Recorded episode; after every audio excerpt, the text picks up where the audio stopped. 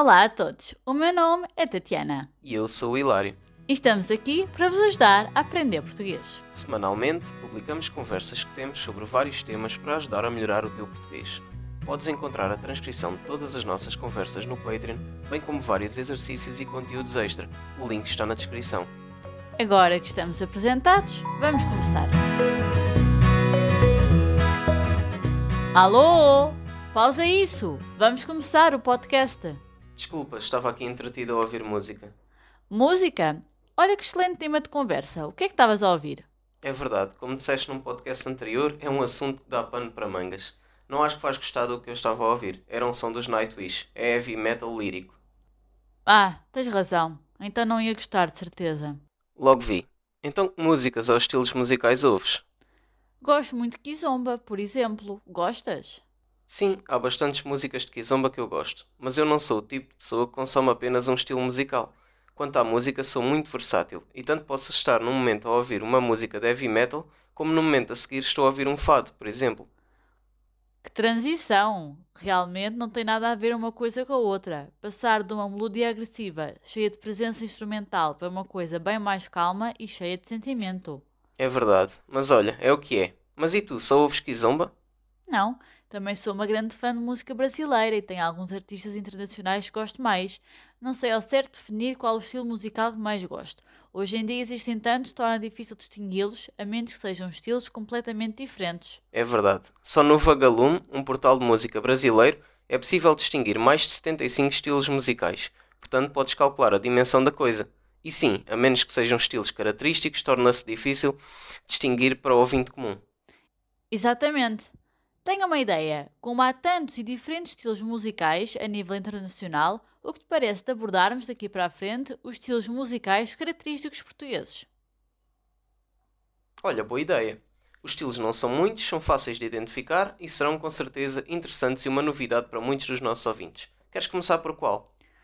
Bem, para começar, gostaria de referir que em Portugal é possível distinguir quatro estilos musicais mais característicos: o fado, o hip hop tuga, o pimba e o canto alentejano. Podemos começar pelo fado. Ah, é a escolha mais óbvia. É impossível desassociar Portugal e o fado em matéria de tradição musical, sendo o seu género mais marcante. O fado é um estilo musical lírico e bastante sentimental, com letras muitas vezes melancólicas. Surgiu nos contextos populares da Lisboa oitocentista. É importante fazer a distinção que existe entre dois tipos de fado, um originário nos bairros de Alfama e Moraria e o outro originário de Coimbra. O primeiro é um fado mais sentimental e melancólico. O segundo é um fado mais académico que reflete as tradições universitárias da região. Exatamente. Numa primeira fase, com temas como a emergência urbana, a narrativa do cotidiano, o fado ficou associado a contextos sociais marginais e ambientes mal frequentados. No entanto, através de eventos festivos populares, periódicos e pelo aparecimento da rádio, o fado foi ganhando imenso terreno, popularidade e reconhecimento por todas as camadas sociais. Com o golpe militar de 28 de maio de 1926 e a implementação de uma censura prévia sobre os espetáculos públicos, o fado sofreu algumas mutações e os seus espetáculos viriam a concentrar-se maioritariamente nos bairros históricos da cidade de Lisboa, com maior incidência no bairro Alto, enfocando muitas vezes temas ligados ao amor, à sorte, destino individual, cotidiano da cidade, sendo também sensível às justiças insociais, o fado revestiu-se inúmeras vezes de um caráter de intervenção. O cinema português foi também importante na difusão do fado, que acompanhou as produções cinematográficas até à década de 70. Mas seria a partir da década de 1950 que se consolidaria a internacionalização do fado, através da figura de Amália Rodrigues, que, ultrapassando barreiras de cultura e linguagem, se consagrou como um ícone da cultura nacional.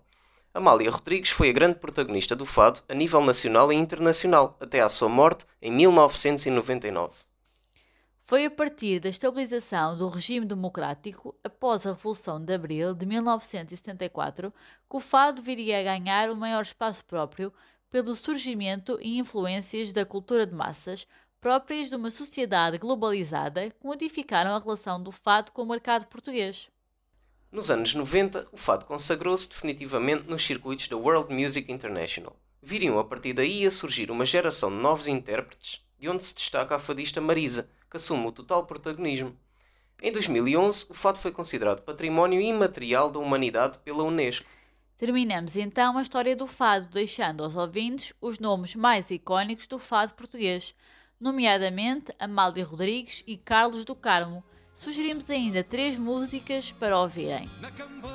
Por exemplo, Carlos do Carmo, Lisboa, Menina e Moça. Lisboa, menina e moça, menina, que os meus olhos veem, tão pura. Teus seios são as colinas, varina, pregão que matarás à porta, ternura. Uma casa portuguesa de Amália Rodrigues. É uma casa portuguesa, com certeza. É com certeza uma casa portuguesa. E cheira a Lisboa, também da Amália Rodrigues. Um cravo numa água furtada, cheira bem, cheira a Lisboa. Uma rosa a florir na tapada, cheira bem, cheira a Lisboa. A fregata que se ergue na proa, a varina que teima em passar. Cheiram bem porque são de Lisboa. Lisboa tem cheiros de flores e de mar. Ótimas sugestões. Passamos então ao hip hop tuga? Sim, podemos dizer que o hip hop tuga é o rap português e está profundamente ligado aos fluxos migratórios das comunidades africanas para Portugal e não só, nos anos 80.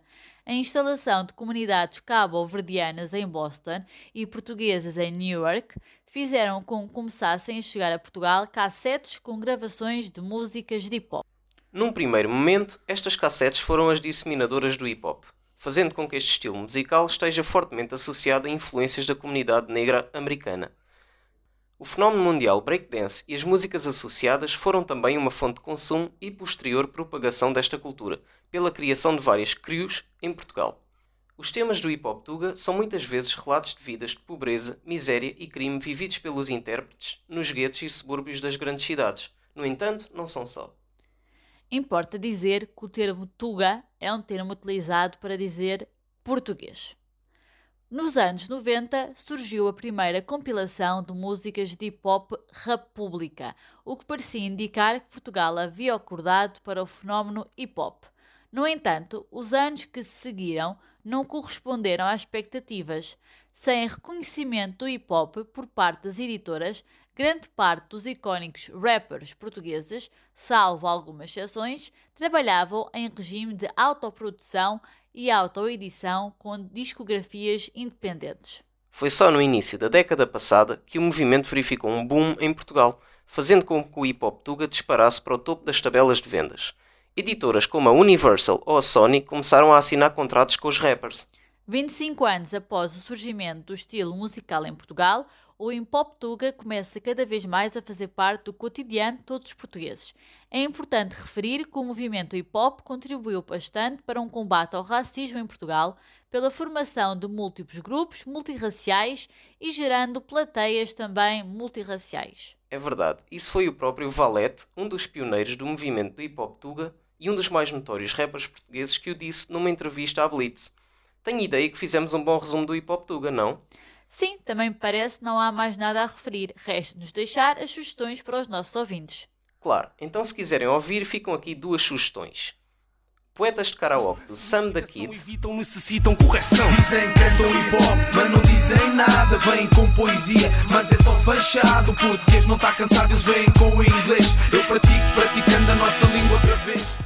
E o fim da ditadura de Valete. Para começar a ação, man, chegamos ao ponto rapidamente, assim clandestinamente. Provavelmente eu nunca vira para frente tanta gente. Era uma cidade subterrânea cheia de dissidentes, só resistentes e combatentes naquele. Passamos ao Pimba. Bora. Ora então, o pimba é um termo usado para nomear a música popular e folclórica portuguesa, em que as suas letras se baseiam frequentemente em metáforas com significados sexuais ou sentimentos românticos simplistas e carnais. Exatamente. O estilo de música pimba é a típica música de baile e é raro não estar presente em qualquer festa tradicional das pequenas cidades ou aldeias, especialmente no verão. Nestas músicas são comuns algumas características, tais como a escolha de temas superficiais, melodias fáceis de acompanhar e que, entre aspas, fiquem no ouvido. Pois é, quantas vezes uma pessoa ouve uma música pimba pela primeira vez e dá por si cinco minutos depois a cantarolar o refrão? impressionante. Comigo também acontece isso. É normal. São melodias estudadas precisamente para ter esse efeito na pessoa e para posterior comercialização. Mas uma coisa é certa: é impossível ouvir um pimba e não ficar animado. Tens razão. A música tem esse efeito de criar boa disposição. Bem, e com isto acho que resumimos o Pimba. Também não tem muito que se lhe diga. Aproveito para deixar três sugestões aos nossos ouvintes de três dos maiores nomes do Pimba português. Pimba e Manuel. E se elas querem um abraço ou um beijinho, nós Pimba, nós Pimba. E se elas querem muito amor, muito carinho, nós Pimba. Baile de Verão de José Malhoa. Meu bem, toda a malta gritou, até o padre ajudou. Aperta, aperta com ela. A banda sempre a tocar, o povo todo a cantar. Aperta Cabritinha de Kim Barreiros. Eu gosto de mamar nos peitos da cabritinha. Eu gosto de mamar nos peitos da cabritinha. Mamo a hora que eu quero, porque a cabrita é minha. Muito bom, o pessoal vai adorar. E dito isto, falta-nos falar sobre o canto alentejano. Ora, o canto alentejano é um género musical tradicional do Baixo Alentejo. É um canto em coro. Coro este que normalmente é composto por vários homens e mulheres e pode ou não ser acompanhado por instrumentos. Em relação à melodia, é um tanto monótona, com um cantar lento, uma constante alternação entre os altos e baixos e uma abundância de pausas. O canto alentejano costumava acompanhar os lavradores enquanto trabalhavam nas vastas planícies do campo. Em ocasiões religiosas nas províncias alentejanas, maioritariamente no Baixo Alentejo, é comum ouvir-se o cante. Hoje em dia, o género musical encontra-se em declínio. Sobrevive através de grupos oficiais que o cultivam, mas sem a espontaneidade que outrora tinha. Os grupos limitam-se a recriar o repertório já conhecido, praticamente sem novas ações criativas. Pelo que li, o canto alentejano atual tem vindo cada vez mais a afastar-se do canto original, numa tentativa de avivamento do género musical. Cada vez mais estão a ser introduzidos elementos estranhos ao cante e adulteradas as peças para um sentimento mais popular. Entendo. Por um lado existe uma tentativa de manter o género musical vivo, entre aspas, mas por outro, a que custo? Se alterarem demasiado a essência do cante, deixa de ser o cante e deixa de ser natural. Pois é, de qualquer forma, o canto alentejano foi considerado como património cultural e material da humanidade pela Unesco em 2014. Já viste? Dois dos géneros musicais característicos portugueses são patrimónios culturais da humanidade. Boa, boa, dessa não sabia, interessante de facto. E nós terminamos, certo? Sim, parece-me que está tudo dito em relação aos géneros musicais portugueses. Nesse caso, é tudo por hoje. Espero que tenham gostado e aprendido algo novo. Já sabem que podem fazer o download desta conversa na página do Patreon para perceberem o significado de todas as palavras e expressões novas deste podcast. O link está na descrição.